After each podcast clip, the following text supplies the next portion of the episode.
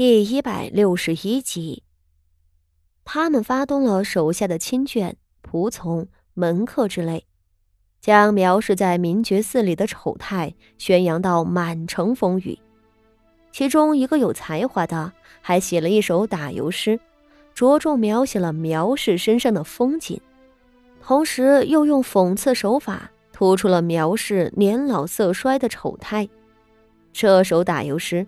在京城所有的街头巷尾争相传唱，人们在疯狂嗤笑苗氏的同时，对武安伯、萧云天也十分鄙夷，认为这种不堪入目的女人生养出来的儿子也不会是什么好东西，也难怪她会被太后降爵。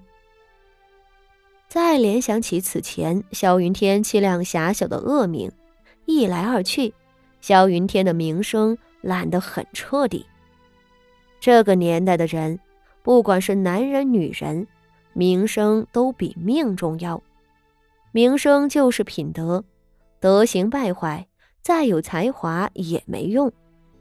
若是一个做上司的提拔了一个无德的人，那自己的名声就会被牵连；若是皇帝赏识了一个无德的人，皇帝都会被参奏为昏庸，萧云天的名声臭成这样，若无意外，他这辈子再也不可能升迁了。而最令萧云天感到屈辱的，还不是自身的失败，而是傅家的态度。他降爵之后，岳父傅守仁倒还宽慰过他，并表示出不会因为此。与萧家生分的态度。然而，在苗氏的打油诗被传唱，他的名声烂到骨子里之后，傅家人突然就不上门了。萧云天知道这是为什么。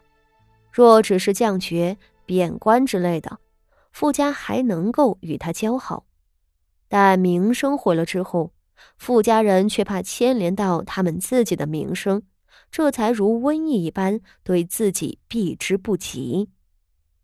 这种感觉令萧云天难以承受，他不忍心责怪自己的亲生母亲，却将对傅家的怒火发泄到了傅妙仪的身上。一月之内，不知打了他多少次。傅妙仪过得生不如死，身上旧伤好了又添新伤，被打断的肋骨刚长上了。又被打断。傅妙仪以为自己过得很艰难，她不知道的是，自己今后的日子只会更加凄惨。而和她命运相似，同样会迎来更加悲惨人生的人，莫过于她的亲生母亲谢氏。明觉寺刺杀一案，在一个多月的彻查之后。终于在满城风雨的皇室中落下帷幕。查证的结果令满朝文武都感到惊愕，随后也觉着在情理之中。原来，指使刺客的始作俑者乃是白莲教的余孽。这和先前许多人预想到的太子党和誉王党两派将利用这个机会互相攻坚。最后总要决出生死的揣测并不一样，而事情尘埃落定后，很多人还松了一口气。若是最后查出指使刺客的人是太子党，或者是誉王党，那朝野上必将掀起最惨烈的血腥的风波，怕是还会演化成逼宫退位一类的可怕局面。而这个锅甩给了白莲教之后，宫中的赵太后和圣上也下了旨意，命令太子和誉王两人共同辅佐朝政。相比起什么刺客的案子，这一道旨意才是真正令臣子们感到心惊的。皇帝年迈时，身为储君的太子辅政是祖制，在礼法上。太子是君，太子的兄弟们是臣。如今倒好，两个人一同辅政。从这道旨意上就不难看出，宫中两个党派的斗争，怕是已经到了你死我活的地步。而一贯偏袒誉王的圣上，在这样的大事上头，竟还要刻意扶持誉王，这是不是表示圣上已经有了废太子的心思？面上看着，刺杀的血腥正随着时间的流逝而日渐消弭，而事实上，真正的汹涌的暗流才刚刚开始。徐家一类的名门望族都绷紧了心神，而傅家这样不上不下的人家反倒轻松些。渐渐到了十一月份，好几户因为刺杀出了命案的氏族。都开始送葬了。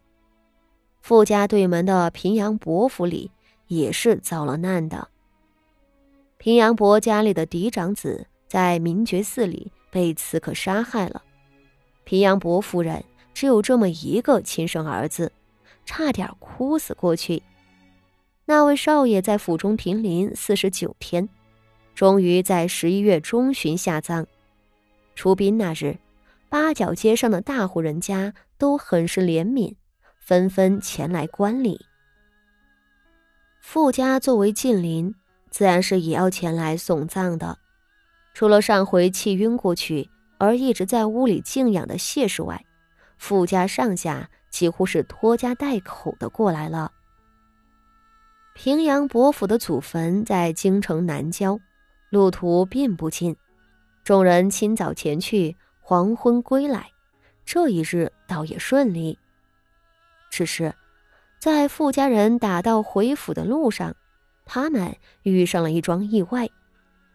那是一个衣衫破旧、形貌丑陋的男人，跪在了傅家的马车面前，手中举着一张状纸刀：“小人贾怀宁拜见吏部侍郎大人，小人要以民告官。”求大人开恩了。民告民那是府台的事情，官告官那是刑部的事情，民告官倒是需要吏部插手。平民拦路申冤的事情并不少，而寻常的朝廷重臣身边都有大批的护卫，未免这些身份卑微的人冲撞了贵人，护卫们不太可能将申冤的人放进去。但今日贾怀宁能够冲破傅家护卫的阻拦，跪在了副守人的轿子前头，显然是傅锦仪在暗中帮了忙的。